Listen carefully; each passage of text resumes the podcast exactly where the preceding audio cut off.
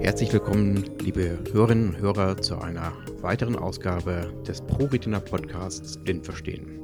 Wir hatten ja schon mit Demi und Marius gesprochen gehabt, ähm, bevor sie nach Reykjavik sich auf den Weg gemacht haben zum Weltkongress von Retina International. Und heute kommen wir zum zweiten Teil dieses Podcasts. Mein Name ist Thomas.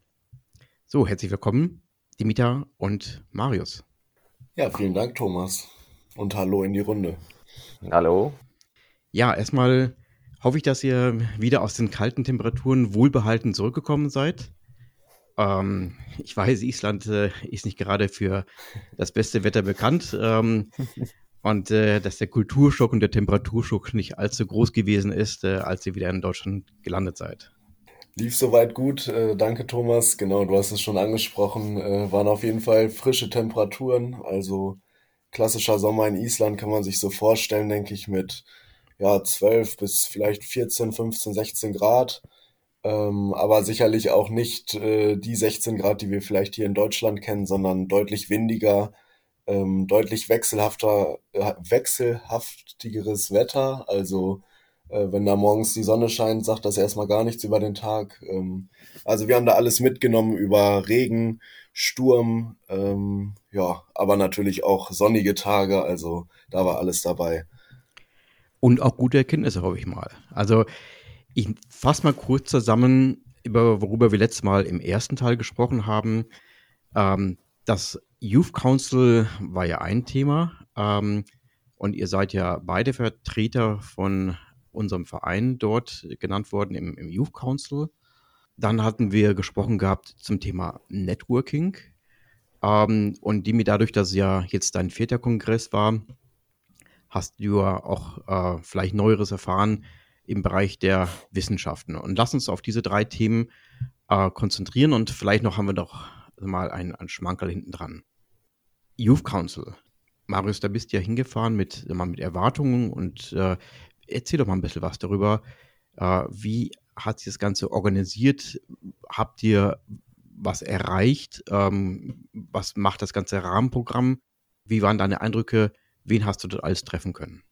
Ja, sehr gerne. Ähm, genau, also es fing im Grunde an, dass äh, dieser sogenannte Youth Council ähm, vor dem ja, allgemeinen Kongress stattgefunden hat und ähm, dort kamen eben weltweite Vertreter ähm, an jungen Personen zusammen. Also ähm, ja, in der Regel waren wir alle unter 35 und auch nahezu weltweit vertreten. Also wir hatten ähm, ja eine Person, eine Betroffene aus Australien dabei, Kanada war vertreten, Brasilien, aber auch ganz stark so allgemein der europäische Raum.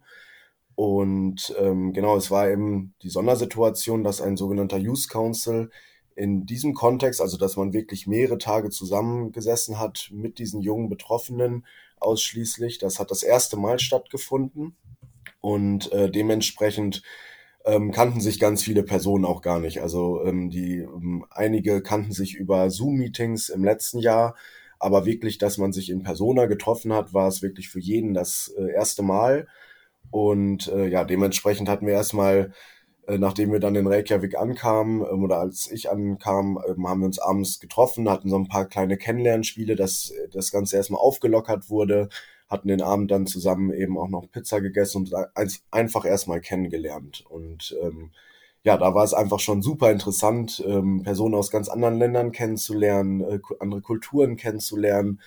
Und im Rahmen der zwei Tage über dem News Council ähm, ging es dann eben aber auch ähm, ja, direkt ans Eingemachte und ich habe es eben angesprochen, das war so das erste Mal, dass das stattgefunden hat. Also war auch unser, unser Auftrag, dass wir uns erstmal über das Thema Vision, Mission und auch Ziele Gedanken machen. Also was wollen wir überhaupt mit diesem Youth Council erreichen ähm, und wie können wir den vor allem auch sehr gut integrieren in die Retina International.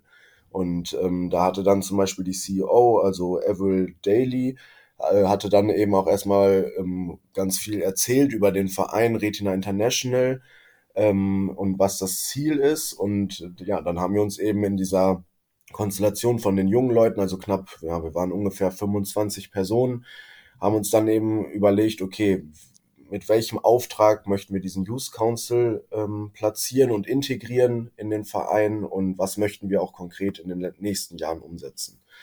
Und ähm, ja, natürlich waren diese zwei Tage dann stark begrenzt, aber da ging es eben primär drum.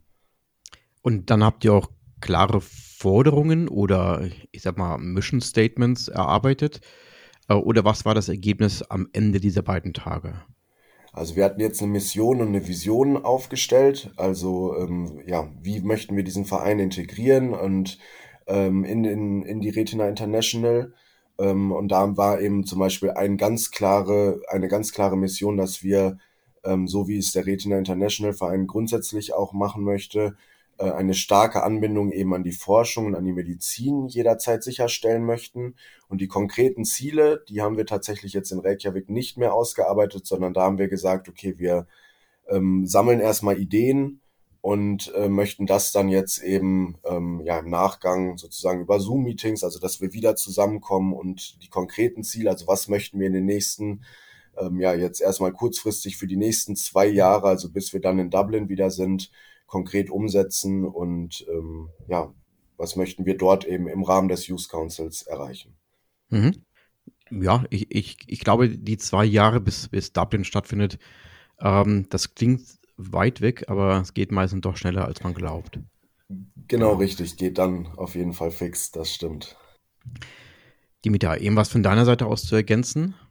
Ja, also eigentlich hat das Marius ganz gut beschrieben. Äh, von meiner Seite aus würde ich nur sagen, äh, also die, die, die ersten Schritte wurden eigentlich auch bereits von diesem, vor diesem Meeting gemacht. Also ähm, der Youth Council wurde eigentlich schon äh, letztes Jahr ins Leben berufen und äh, eigentlich ist ja das meiste äh, schon gemacht worden im Sinne von offiziell, also von der formellen Gründung und dann Reinintegration in, äh, in die Satzung von, von Retina International und im Prinzip, dass, dass man die Jugend auch auf, der, auf derselben Augenhöhe quasi äh, im Verein drin hat und die, das wurde schon auch letztes Jahr, letztes Jahr schon mal äh, eigentlich äh, ins Leben gerufen und natürlich war es jetzt hervorragend für die Leute, die sich bis jetzt eigentlich nur noch virtuell getroffen haben, wenn überhaupt. Eben, dass sie sich zum ersten Mal auch live treffen. Das war also teilweise wirklich ja, lustig, dass sich Leute aus dem Vorstand, die sich eben äh, nur virtuell kannten und zum ersten Mal gesehen haben, also wie Marine aus Brasilien und dann Marine aus der Schweiz. Ähm, aber ja, im Großen und Ganzen äh, war das eigentlich ähm, eine tolle Veranstaltung und so wie Marius gesagt hat, das erste Mal, wo es wirklich stattfindet und äh, das ist erstmal eigentlich, ja, also, um das jetzt mal nicht zu äh, ähm, großartig zu beschreiben, da wurde schon Geschichte geschrieben bei diesem Meeting. äh, und äh, ja, das letzte wollte ich nur sagen, also auch ein großes Lob an äh, Retina International, das hat eigentlich ähm, die Beauftragte dort, also Fiona Waters, die hat es eigentlich hervorragend organisiert. Das war sehr, sehr gut, sehr gesellig, sehr gemütlich. Alle haben sich sehr gut gefühlt. Ähm, man hat einfach immer das Gefühl, dass es eine, eine geschlossene Community ist und äh, das war einfach toll. Also es war wirklich von Retina International Klasse organisiert. An dem Punkt muss ich sagen. Du hast ja gesagt, jetzt habt ihr euch zum ersten Mal im richtigen Leben getroffen, nicht nur digital oder virtuell. Ihr hattet ja letztes Mal auch gesagt, das Thema Networking ähm, ist für euch wichtig. Was heißt Networking jetzt, nachdem ihr euch getroffen habt? Was, was bewirkt das Ganze? Ähm, und äh, ja, was erhofft ihr euch durch das Networking? Äh, ja, da steige ich gerne einmal ein. Ähm, also für mich bedeutet es einfach oder hat, haben diese Tage in Island einfach gezeigt, ähm, dass, dass es unfassbar interessant ist und für mich auch einen Mehrwert schafft, wenn ich mich mit Menschen erstmal aus ganz anderen Ländern vernetzen kann.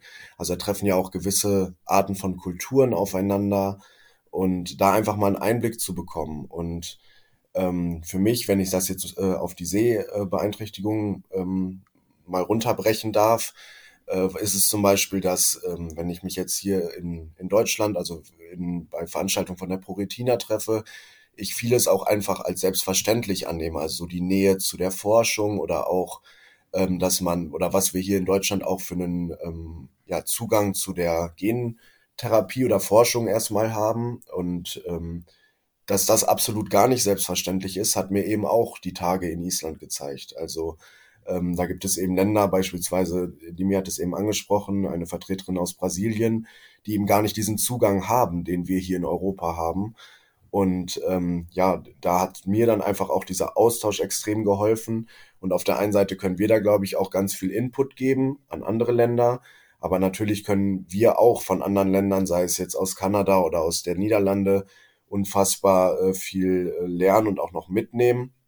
Und ähm, ja, der rund um die Vernetzung fand ich es einfach interessant, auch mal die Lebensweisen der anderen Personen kennenzulernen.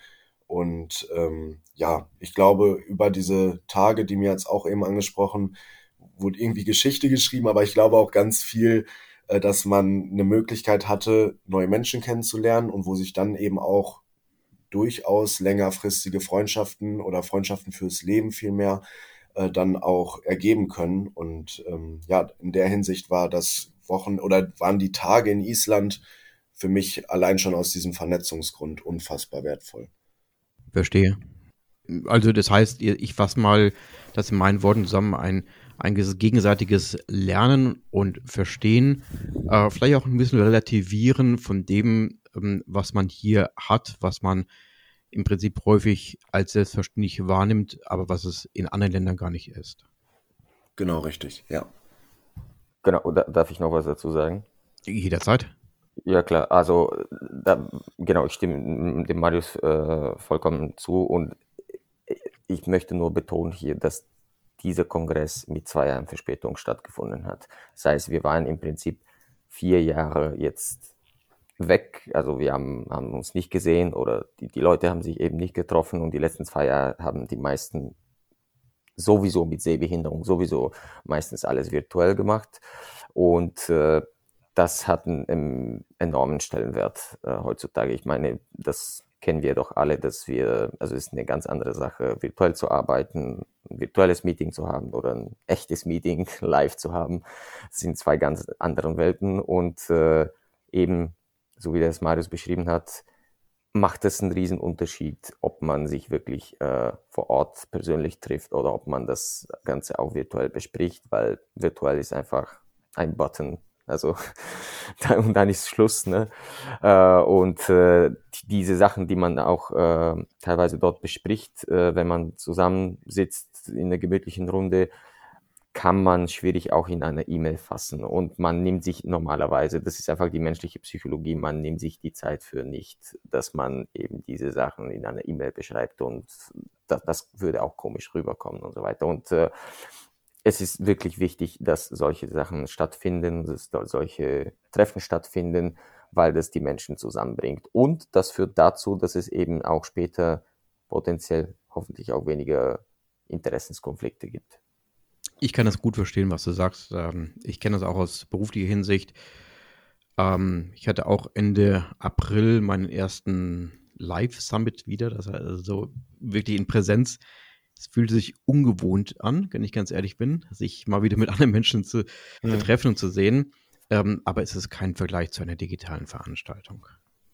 Nee, nee, ja, nee, also vor allem, wenn es um Sehbehinderung geht, das kannst du nicht, also virtuell kannst du das nicht einschätzen, äh, wie es dem anderen geht. Und du kannst da nicht, ich meine, da, da, da besteht, also da, da, da gibt's immer diesen psychologischen, unbewussten ich würde nicht sagen Vergleich, aber da gibt's ja eben so ein, ne, so ein Benchmarking für jeden alleine. Ne? Jeder kann so ein bisschen gucken, okay, wie geht's den anderen, was, hier, was hat jeder so für eine Sehbehinderung. Ne? Also die Leute mit Morbus Stargardt, die sehen zum Beispiel im Dunkeln ganz gut, die RP-Leute ne, sehen weniger gut im Dunkeln und umgekehrt. Ne?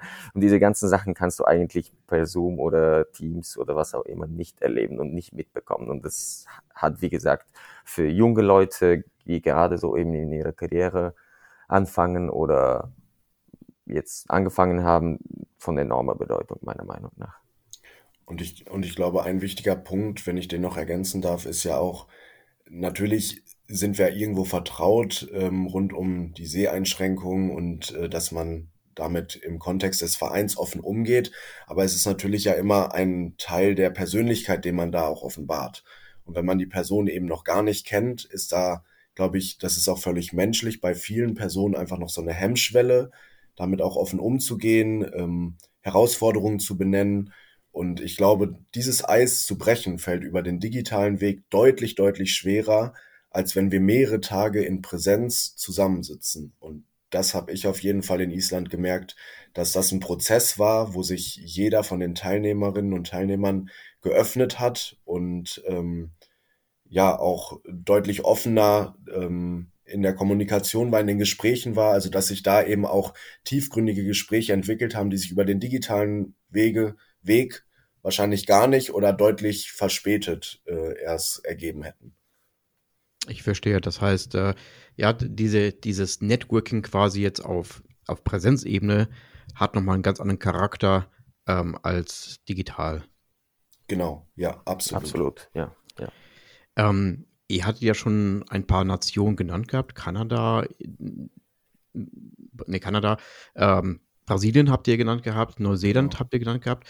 Ähm, was ich vermisse, Ähm, ist Südafrika, Südafrika. Australien gab es noch, Genau, und überall, also Asien, überall war aus eigentlich Asien auch vertreten? Also ich sag mal, Indien mit 1,3 Milliarden Einwohnern, Nein, irgendjemand oder ich nee, sag mal, vielleicht auch Singapur oder nein, leider nicht. Also da kam meines Wissens niemand aus Asien diesmal. mhm. Nee. Aber aus Südamerika, so wie die letzten paar Mal, da gab es immer Vertreter aus Südamerika, da hatten wir aus Argentinien und aus Chile noch. Also die sind mal, die sind in der Regel gut vertreten. Ich meine, den Vertreter aus Chile, den hatten wir auch gehört gehabt äh, im Anschluss an den ersten Teil unseres Podcasts. Ähm, die Daniela hat ja da ein paar Aufzeichnungen ja mitgebracht gehabt. Jetzt kommen wir auf den wissenschaftlichen Teil nochmal zu sprechen. Ähm, was sind da für euch besonders beeindruckende Vorträge gewesen ähm, oder wurden irgendwelche Leuchtturmprojekte vorgestellt? Könnt ihr was darüber berichten? Soll ich anfangen oder? Ja, gerne. Ja, alles klar. Also im Prinzip kann man das grob in Jugendprogramm und Hauptkongress aufteilen, weil während des Jugendprogramms äh, gab es eigentlich auch äh, Wissenschaftsprogramm oder zumindest patientenorientierte äh, Sessions. Äh, das war eben am letzten Tag, am Donnerstag. Ähm, da war eine Ärztin aus Kanada, äh, die dort an der, am Uniklinikum arbeitet. Die hat im Prinzip so eine Q&A-Session gemacht, Fragen und Antworten, wo sie dann äh, im Prinzip alle unsere Fragen beantwortet hat. Und das war, das war, glaube ich, ganz gut. Das kam auch ganz gut an. Ähm, und das Jugendprogramm war eigentlich nicht nur ein Netzwerk, also Networking, das war eigentlich viel mehr auch, äh, da gab es auch eben Continuous Education Programm. Und äh, da wurde auch viel über, im Prinzip auch über die, die Funktionen bei, bei Retina International ähm, gesprochen. Und beim Hauptkongress war es wiederum eine andere Geschichte, weil das war nicht nur Retina International, sondern mh, zum gleichen, äh, zu, zur gleichen Zeit hat auch äh, der Nordic Ophthalmological Congress stattgefunden, also sprich alle Augenärzte aus dem nordischen Raum, also Skandinavien äh, und Island. Und das war natürlich eine, ja, eine ganz, ganz gute äh, Gelegenheit, eben äh, Speaker zu haben bei diesen Sessions, die eben einen ganz anderen Einblick äh, geben konnten.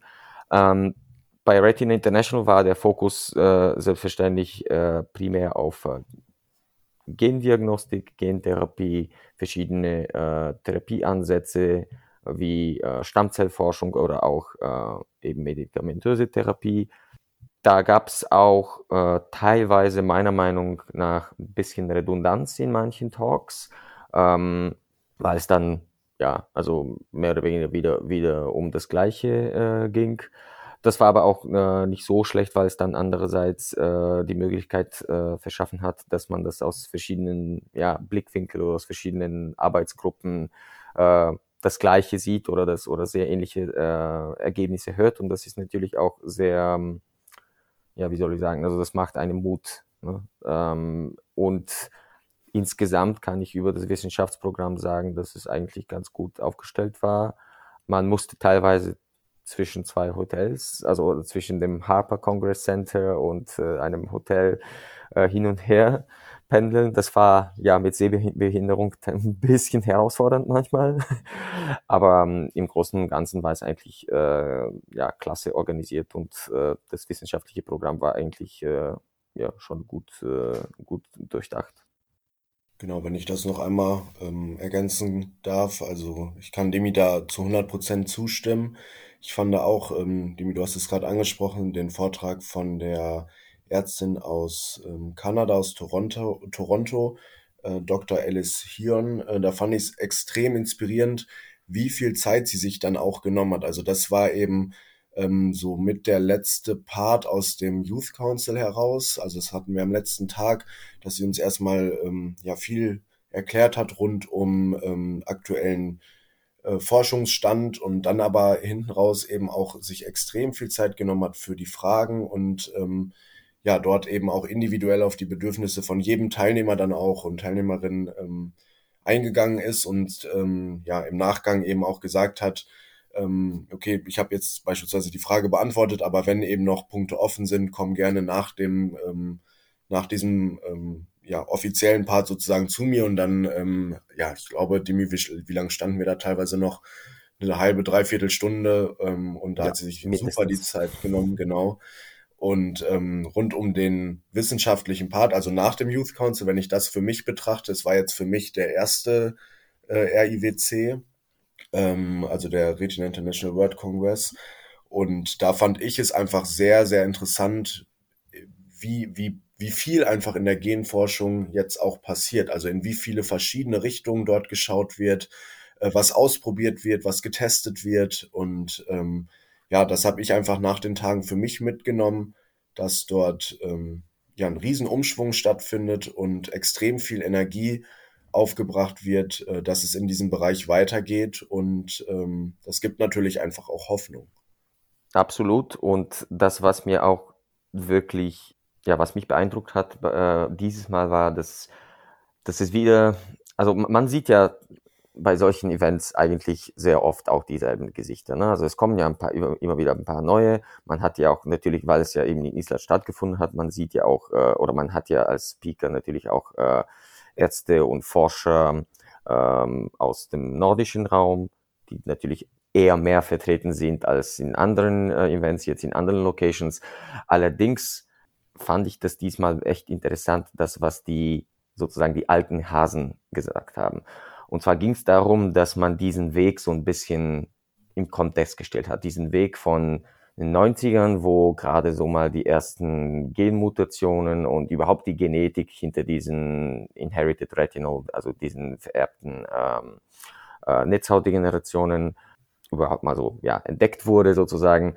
Und dann langsam bis hin zur, zu den ersten Therapieansätzen, dann natürlich der Erfolg von Lux Turner und eben zu dem Status quo, in dem wir uns jetzt eigentlich befinden, dass man eben überall die Möglichkeit hat oder zumindest haben in den nächsten fünf Jahren wahrscheinlich haben wird, äh, sich dann äh, molekulargenetisch zu testen und dass es mittlerweile ja so eigentlich mehr oder weniger der Goldstandard ist, dass man eben zu, äh, zur Gendiagnostik zuerst geht. Und das war früher nicht denkbar. Und im Prinzip ging es ja darum, dass die letzten zehn, Jahre im Prinzip dieser ganzen Gendiagnostik ge gewidmet wurden und das ist jetzt erreicht worden, auch aus der Patientensicht äh, oder zumindest ist man da auf einem guten Weg. Und jetzt kommen eben die ersten Therapieansätze, die zum, zum Teil auch äh, sehr vielversprechend sind. Und wie ich auch schon im Part 1 gesagt habe, da, da besteht einiges auf, äh, in den Pipelines der verschiedenen Biotech-Firmen. Und das hat man heute auch gesehen, oder zumindest bei diesem Kon Kongress auch gesehen, dass es äh, wirklich viele Therapieansätze gab, die in ganz verschiedene Richtungen gehen. Also sei es jetzt äh, die konventionelle Genedditionstherapie oder Optogenetik oder CRISPR-Cas9 oder die ersten Stammzellentherapieansätze, die auch äh, zum Beispiel in Japan gemacht wurden.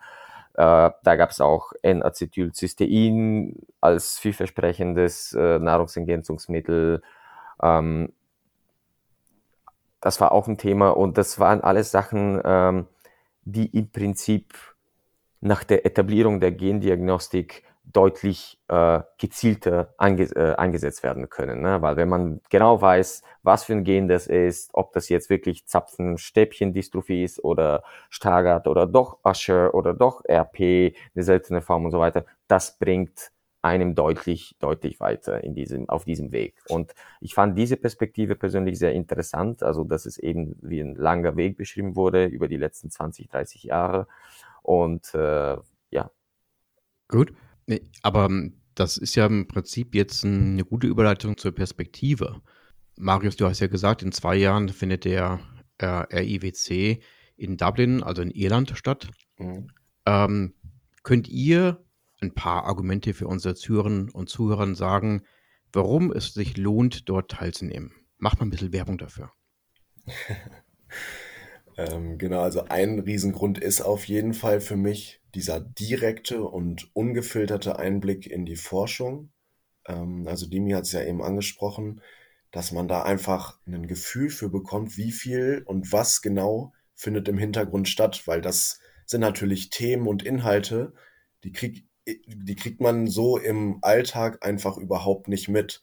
Und da einfach mal ein Gefühl zu bekommen, es ist absolut kein Stillstand, der da gerade rund um ähm, Genforschung, Gentherapie ähm, stattfindet, sondern da passiert eben unfassbar viel. Und ich glaube, da müssen wir auch irgendwo noch ehrlich zu uns selbst sein, dass wir natürlich einfach noch eine, gerade wenn es jetzt um das Thema Seheinschränkung geht, eben eine, eine, eine Gruppe sind von Betroffenen, die insgesamt, wenn man das jetzt mit der Weltbevölkerung äh, vergleicht, sehr, sehr klein ist. Und dass es in der Hinsicht dann einfach noch viel, viel wichtiger ist, dass wir auf uns aufmerksam machen. Und das können wir eben am besten über solche Kongresse. Und wenn es eben dann auf weltweiter Ebene passiert, haben wir natürlich eine deutlich größere Stimme, als wenn wir uns da auf die, auf die nationalen Ebenen begrenzen. Und ähm, ich fand auch einen Satz, der an, an den Tagen in Island gefallen ist, sehr, sehr passend, der für mich auch sehr prägend war und sich vor allem auch eingeprägt hat, dass es einfach nicht sein kann, dass die Lebensqualität davon abhängt, wo wir leben. Also es gibt eben noch unfassbar viel Diskrepanz in verschiedenen Ländern und da kann man sicherlich auf der einen Seite sagen, ja, wir haben das Glück, dass wir in Europa, dass wir in Deutschland leben, dass wir diesen hohen Standard haben. Ich habe es aber eben am Eingang, äh, Eingangs ja auch schon gesagt. Ich glaube, wir haben da noch ganz viel, was wir auf äh, nationaler Ebene tun können. Aber es gibt natürlich auch Länder, die dann von uns auch viel lernen können. Und ja, das ist auch einfach ein absoluter Mehrwert von dem äh, Kongress, dass nur wenn wir eben auf internationaler Ebene geschlossen agieren, wir eben diese Diskrepanzen zwischen den einzelnen Lebensqualitäten in den Ländern eben auch abbauen können. Und ja, einen großen Vorteil, wenn ich das jetzt mal als ähm, Teilnehmer nochmal verstärken darf, ist eben das Thema Vernetzung. Einfach ein Gefühl dafür zu bekommen, was gibt es für andere Kulturen. Und das ist für mich so klassisch dieser Blick über den Tellerrand hinaus. Also ich beschäftige mich eben dann nicht mehr nur mit mir im, oder mit meiner eigenen Person, äh, im kleinen Kreis und äh, schaue, okay, wie kann ich irgendwie äh, am besten mit meinen Einschränkungen umgehen, sondern ich kann eben, wenn ich an so einem Kongress teilnehme, super auch von anderen Personen lernen. Die befinden sich in anderen Lebensphasen, die sind vielleicht auch schon ein paar Jahre älter, haben ein bisschen mehr Erfahrung. Und das einfach an so einem Kongress mitzuerleben, das ist für mich ein absoluter Mehrwert gewesen. Also ein Brückenschlag quasi von, ich sag mal, jung zu erfahren, das mal, um das Wort alt zu ja. vermeiden, äh, und einen ja. Brückenschlag äh, in andere Länder hinein, äh, um gegenseitig zu lernen. Ähm, und das dritte ist, äh, noch mehr aktiver auf unsere Bedürfnisse hinzuweisen. Genau, genau richtig, ja.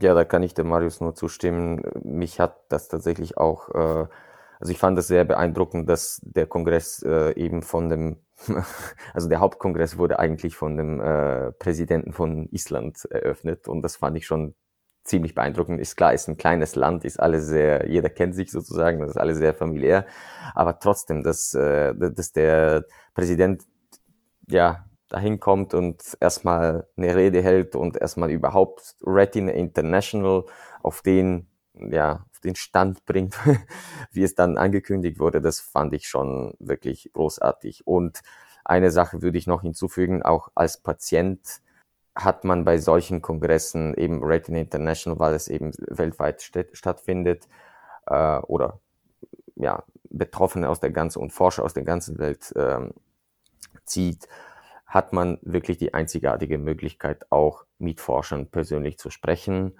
und mit Ärzten zu, persönlich zu sprechen. Klar, man kann sich immer zu Hause übers Internet über die verschiedensten Möglichkeiten zur Teilnahme an klinischen Studien informieren oder äh, ne, die Evidenz lesen und die ganzen Newsletter. Die Wissenschaft kann man verfolgen, so, so wie man es will. Ne?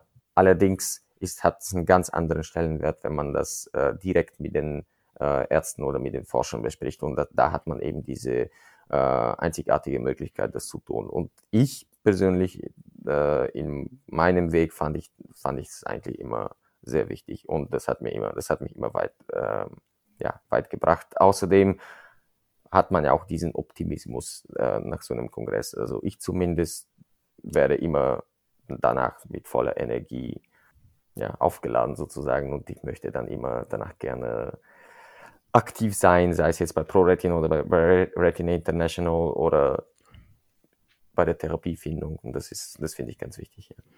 Also, seid ihr 2024 wieder mit dabei? Auf jeden Fall, ja. Gerne, klar. Gut, dann auf geht's nach Dublin in 2024. Ähm, bevor ich jetzt die obligatorischen äh, Schlussfragen und Schlussworte spreche, die Fragen müsst ihr beantworten, die Worte spreche ich. Habe ich noch ein, äh, will ich nur kurz etwas spoilern. Und zwar, wir werden natürlich im Anschluss an diesen Podcast noch ein paar O-Töne hören von unserer Exklusivreporterin Daniela. Ähm, und die wird uns noch ein paar Worte auch dazu sagen, wen sie da vors Mikrofon bekommen hat. Ähm, ich sage nur, die Frau Fasser ist eine davon. Aber dazu später mehr. Jetzt erstmal zu den obligatorischen Schlussfragen. Ähm, und die regelmäßigen Hörerinnen und Hörer dieses Podcasts wissen, worum es sich dreht. Und je spontaner ihr antwortet, ähm, desto besser wird es natürlich auch. Wir haben noch relativ früh am Morgen, ähm, aber ähm, daher die erste Frage an euch beide. Vielleicht mal im Wechsel, dass äh, vielleicht der Marius immer zuerst antwortet und dann der Demi. Wie sieht für euch ein gutes Frühstück aus? Ein gutes Frühstück besteht bei mir äh, aus am besten einer Banane, Tiefkühlbeeren, äh, Haferflocken und dazu gibt es äh, ausreichend Hafermilch. also sehr gesund, würde ich sagen, ohne das werten zu meinen. Seit einiger Zeit frühstücke ich nicht mehr und für mich bedeutet eigentlich ein gutes Frühstück äh, eigentlich ein, eine Tasse heißes Wasser und eventuell noch einen Kaffee dazu. Aber ja, ich mache dieses lang Intermittent Fasting. Also. immer wenn ich das mit dem Müsli höre oder mit Beeren und, und Banane, kriege ich mal ein schlechtes Gewissen, dass ich was falsch mache in meinem Leben, aber ich fühle mich auch, mich auch noch ganz wohl. Gut, ähm, danke für die eure Antworten. Dann die zweite Frage, die ich habe. Ähm, welches Buch hat euch nachdrücklich beeindruckt? Äh, tatsächlich schnelles Denken, langsames Denken. Ähm, boah, ich weiß gar nicht, aus welch, welchem Jahr das stammt aber da geht es so um die Funktionsweise des Gehirns und äh, ich habe es jetzt erst vor, vor Island habe ich es nochmal begonnen, ähm, das das zweite Mal zu lesen. Äh, sind auch irgendwie 1000 Seiten oder ähnliches, äh, aber das finde ich tatsächlich sehr inspirierend und interessant. Hm, ich habe da einige, äh, wenn ich jetzt mal sagen würde, das, das aktuellste, was mich wirklich beeindruckt hat, äh, war das The Third Chimpanzee. Ich glaube, das dritte Schimpansee, wie heißt das? Wörtlich übersetzt weiß ich nicht genau. Ich habe es auf Englisch äh, eben gehört von Jared Diamond. Äh, da ging es eben um evolutionäre Biologie, Anthropologie, wie der Mensch überhaupt zum Mensch geworden ist. Und das fand ich sehr, sehr, sehr interessant. Ähm, ich höre so mal die Bücherliste und Tipps, die erweitern sich bei mir. Vielen Dank. Ähm, das ist immer ganz inspirierend zu hören, halt, was, womit sich auch andere Leute beschäftigen. Ähm, Finde ich klasse, Dankeschön. Die nächste und dritte Frage. Ähm, wenn ihr die Möglichkeit hättet, euch mit einer Person, das kann eine Person aus der Gegenwart sein oder aus der Vergangenheit, euch zu treffen, vielleicht für ein gutes Essen, wer würde das sein? Boah, bei mir wäre es tatsächlich, also als du es gerade ausgesprochen hast, die Frage ähm, im ersten Moment Angela Merkel. einfach, äh, wie lief so die Regierungszeit ab, äh, wie, ja, was, wie es sieht jetzt ihr Arbeitsalltag aus, ähm, beziehungsweise ihr Alltag ja viel mehr. Ähm, ja, das fände ich mal sehr interessant zu erfahren. Mhm. Das ist eine sehr, sehr, sehr schwierige Frage. Ich muss sagen, also spontan, mir, mir fällt nie, nicht mal was spontan ein. Ich glaube, ich würde mich eigentlich sehr gerne mal mit der Queen treffen. Einfach mal so aus Neugier. Und weil es eben die Queen ist, ne? also, zumindest habt ihr die Gemeinsamkeit, es sind beide Frauen, die ihr treffen wollten. Und, äh, ja. Gut. Ja, 2022, ne? ähm, ich habe noch zwei Fragen für euch. Ähm, und äh, ich äh, nehme ja die, die eine Frage, das ist jetzt, äh, hoffe mal auf eine richtige Antwort von euch. Was war das schönste Erlebnis bei euch in den letzten zehn Tagen? Und jetzt kann ja nur Reykjavik kommen. ich wollte gerade sagen, also das äh, hängt dann auf jeden Fall sehr eng mit dem Kongress zusammen. Ähm, wir haben nach dem Kongress eben nochmal eine Woche drangehangen und äh, Island erkundet und ja, das war ein Urlaub, den ich rein vom wie sieht die Natur aus und was sieht man dort alles, habe ich vorher so noch nicht äh, erlebt. In einem solchen Land war ich noch nicht unterwegs und äh, ja, das war sehr, sehr inspirierend für mich. Ja, also da kann ich nicht von abweichen. äh, ich würde sagen, da gab es schon einige Highlights. Also zum, für mich waren das erstmal so ein Gletscherwalk. Also wir, haben, wir waren auf dem Gletscher oben und das ist, muss man sich vorstellen, das Eis war eigentlich nicht weiß, wie man es erwarten würde, sondern eher schwarz, wegen der ganzen Vulkanausbrüche. Das fand ich einfach absolut genial. Alleine schon als Ausblick da. Ähm, auch äh, in der Eislagune zu sein, da wo die eben die, wo der Gletscher in, ins Meer übergeht und die großen Eisberge darum äh, floaten. Das fand ich auch ganz schön und äh, ja, also so Highlights. Ich würde sagen, das waren meine Highlights so in den letzten zehn Tagen. Oder war das die Frage? Doch, Highlights, oder? Ja, also jetzt haben wir Büchertipps bekommen, jetzt haben wir auch noch einen Urlaubstipp bekommen von euch. Genau, das wird immer spannender. Und die letzte Frage, die ich für euch habe, und dann sind wir schon am Ende welches Tool, das ihr benutzt, ist für euch das Wichtigste? Ja, ähm, tatsächlich Dark Reader.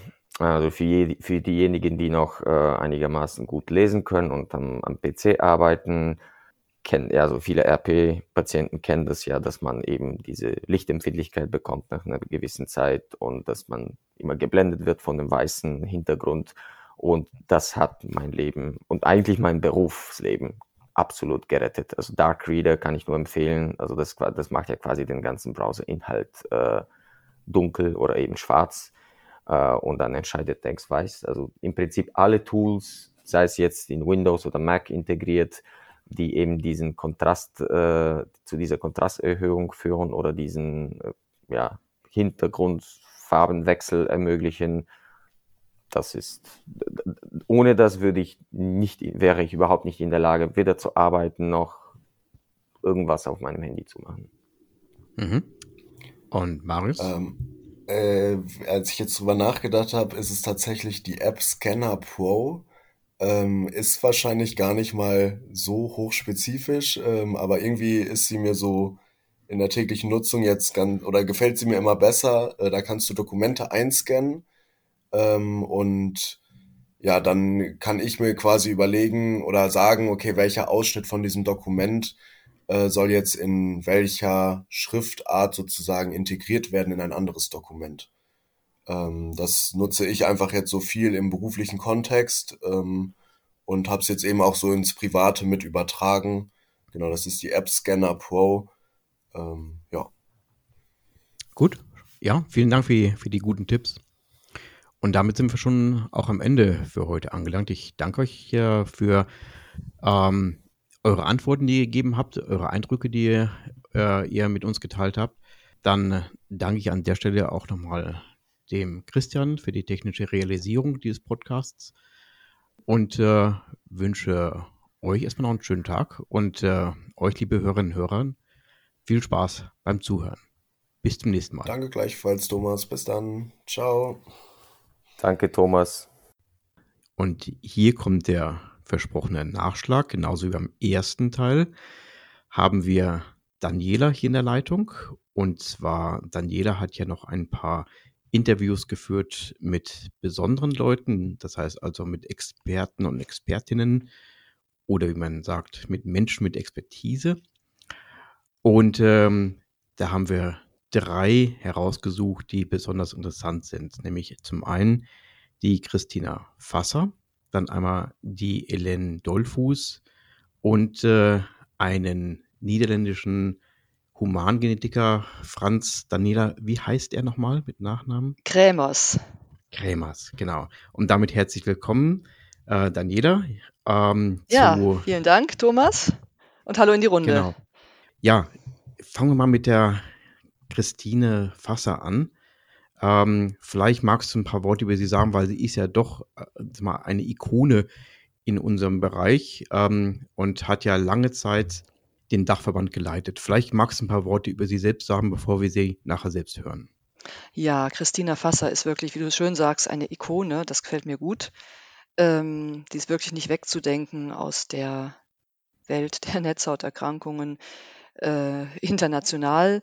Sie war 30 Jahre lang Präsidentin von Retina International und hat auch ganz lange die Patientenvereinigung Retina Swiss geleitet und ist selbst ja auch betroffen und wirklich Expertin auf dem Gebiet und von allen wirklich äh, honoriert, von allen Wissenschaftlern rund um die Welt, überall bekannt.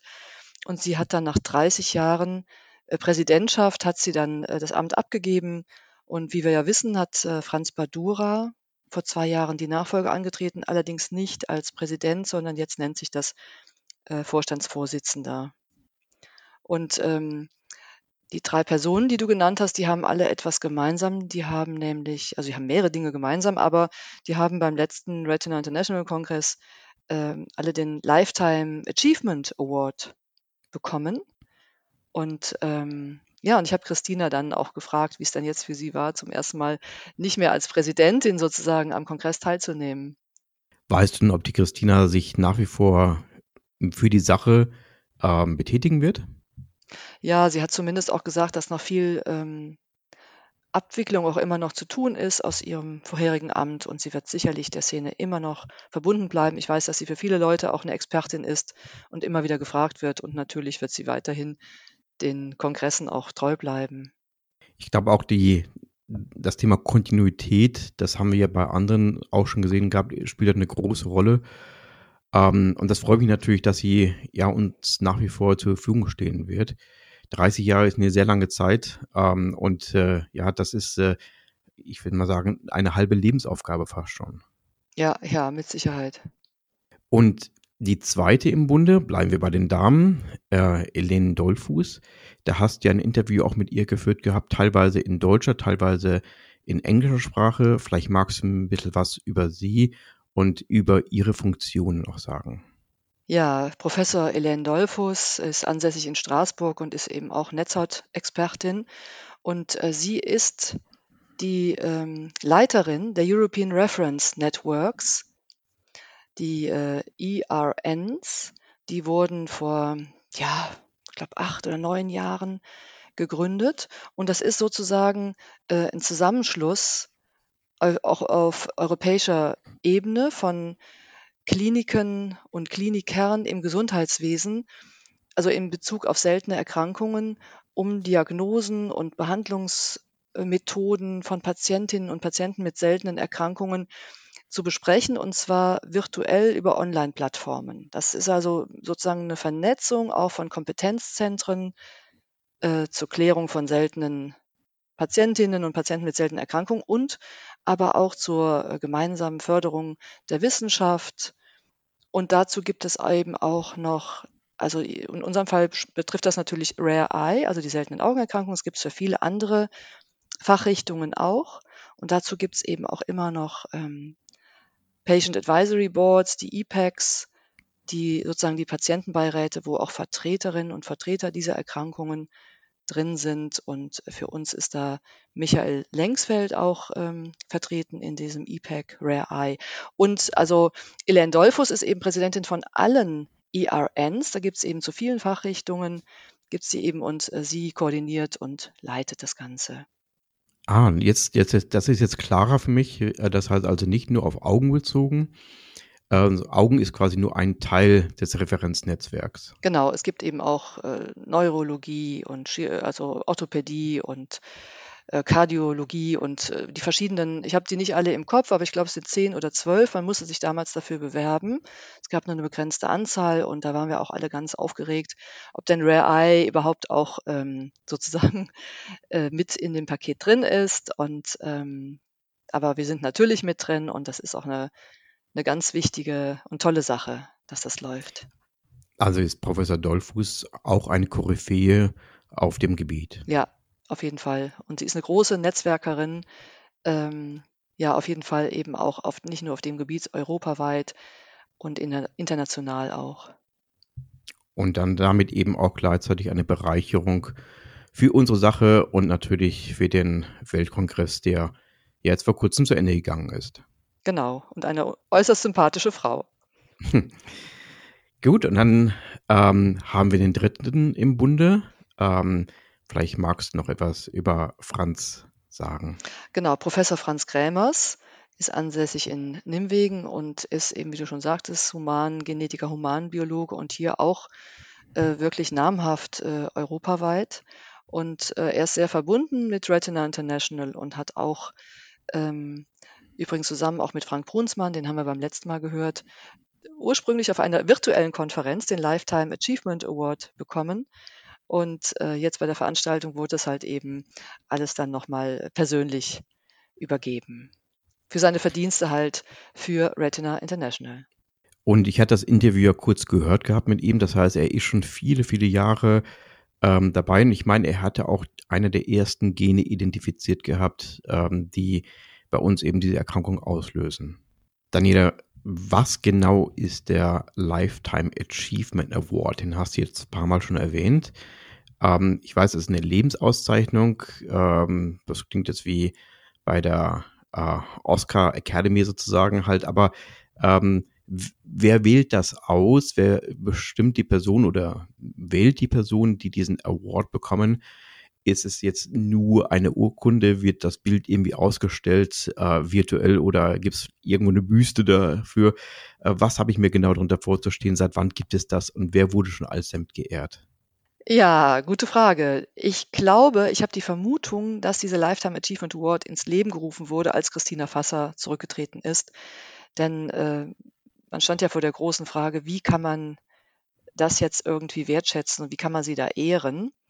Und das äh, wurde zum ersten Mal vor zwei Jahren eben sozusagen, wurde sie damit ausgezeichnet vom Management Committee, also sozusagen vom Vorstand von Retina International und wahrscheinlich von Beraterinnen und Beratern auch.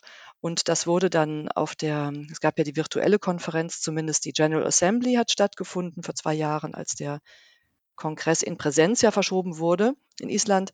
Und äh, da wurde sie ähm, ja dementsprechend geehrt. Und ähm, dann gab es letztes Jahr bei der Generalversammlung oder bei einem eigenen Zoom-Meeting eben diese Überreichung der Urkunden sozusagen virtuell. Die Urkunden wurden dann so eingeblendet. Ähm, Frank Brunsmann und Franz Krämers auf einer Sitzung. Und jetzt wurden eben in Island noch weitere Personen auch ausgezeichnet. Und ähm, ja, ich möchte jetzt die Liste habe ich jetzt nicht vollständig im Kopf und möchte jetzt auch niemanden vergessen, aber das sind auf jeden Fall jetzt die, die ich auch am Mikrofon hatte, die ich jetzt erwähne. Und ähm, ja, Claudette Medefind aus South Africa hat den auch bekommen. Ich weiß nicht, ob er dem Publikum so, ob sie dem Publikum so bekannt ist, aber sie war auch, glaube 30 Jahre im Management Committee, eine Weggefährtin auch von Christina. Und ähm, ich finde das eine sehr schöne Idee, ähm, dass man die Leute für ihre Leistung auch auszeichnet und ähm, ja auch mal damit auch gleichzeitig ein Andenken erhält. Ja, absolut. Gut, dann würde ich sagen, dann hören wir gleich rein in die Live-Schnitte, Mitschnitte, die du gemacht hattest, Daniela. Nochmal hierfür für deinen Ansatz herzlichen Dank. Ja. Und ähm, ich nehme dich beim Wort, dass 2024 ähm, werde ich wieder gewinnen können, halt um weitere Interviews zu führen, dann in Dublin. Ja, und äh, mein Anliegen war halt vor allen Dingen Menschen vor das Mikrofon zu bekommen, die auch dann Deutsch sprechen.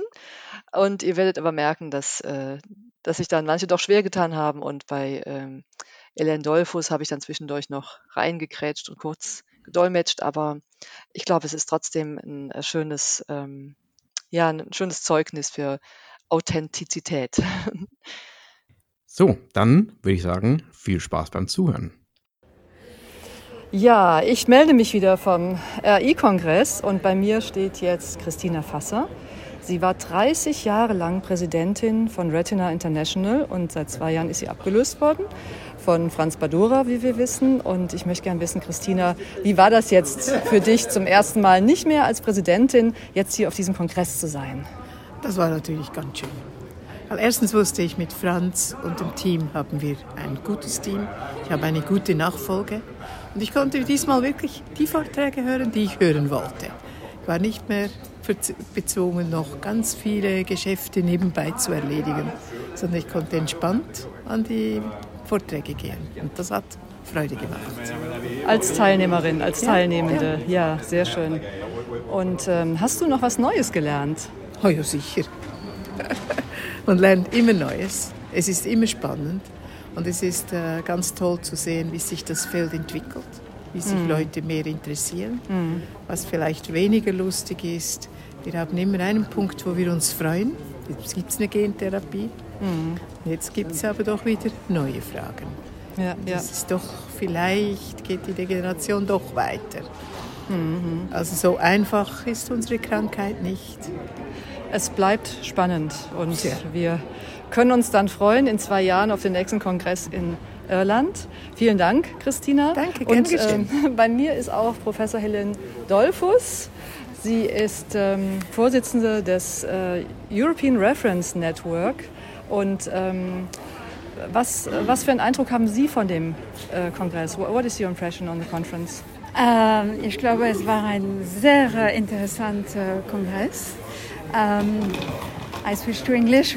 Yeah, with no many uh, very interesting uh, people, uh, uh very good interactions yeah. on uh, different uh, topics especially, for instance, genetic testing, but yeah, also yeah. therapies, and uh, having the very close interactions with patients and scientists. Yeah, it's always extremely valuable.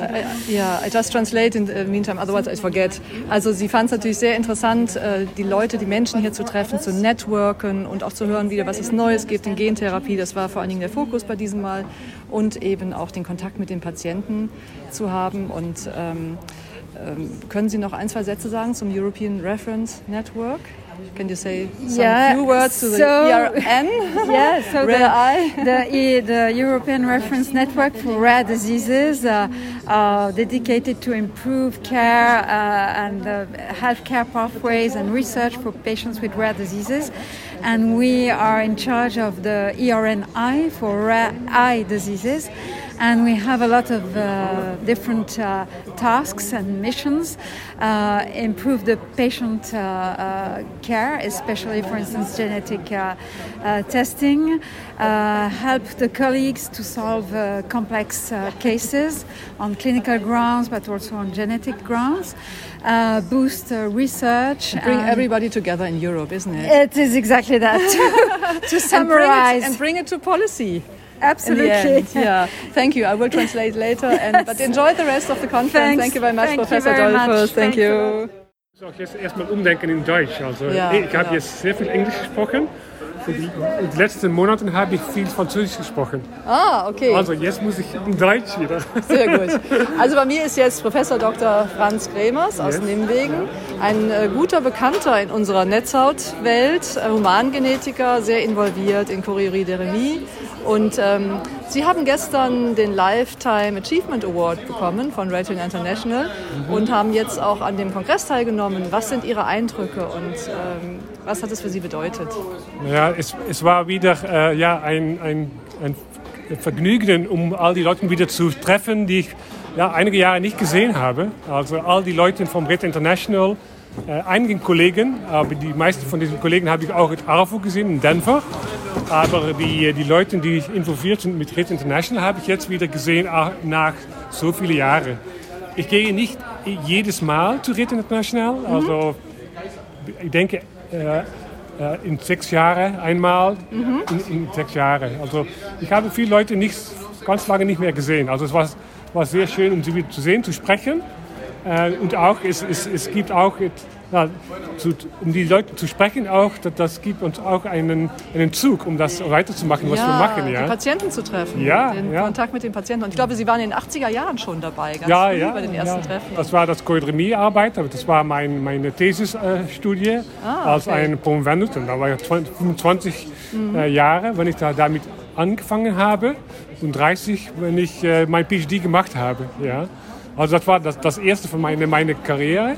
Und danach habe, bin ich in diesen Betrieb äh, immer gegangen äh, und habe ich ja sehr viele von diesen Genen habe ich auch gefunden. Ja, Mein Team, richtig. ich selber und auch die Leute um mich herum haben 30 oder so von diesen Genen gefunden. Ja, ja, sehr also das, das, da war auch ja die, die Lifetime Achievement Award war für die, das ganze, Ja, ja. die ganze Arbeit. Sie sind also sehr verbunden mit der Community. Oh ja. Vielen, vielen Dank für Ihr Engagement und schön, dass Sie hier waren. Herzlichen Dank. Alles Danke. Gute. Danke.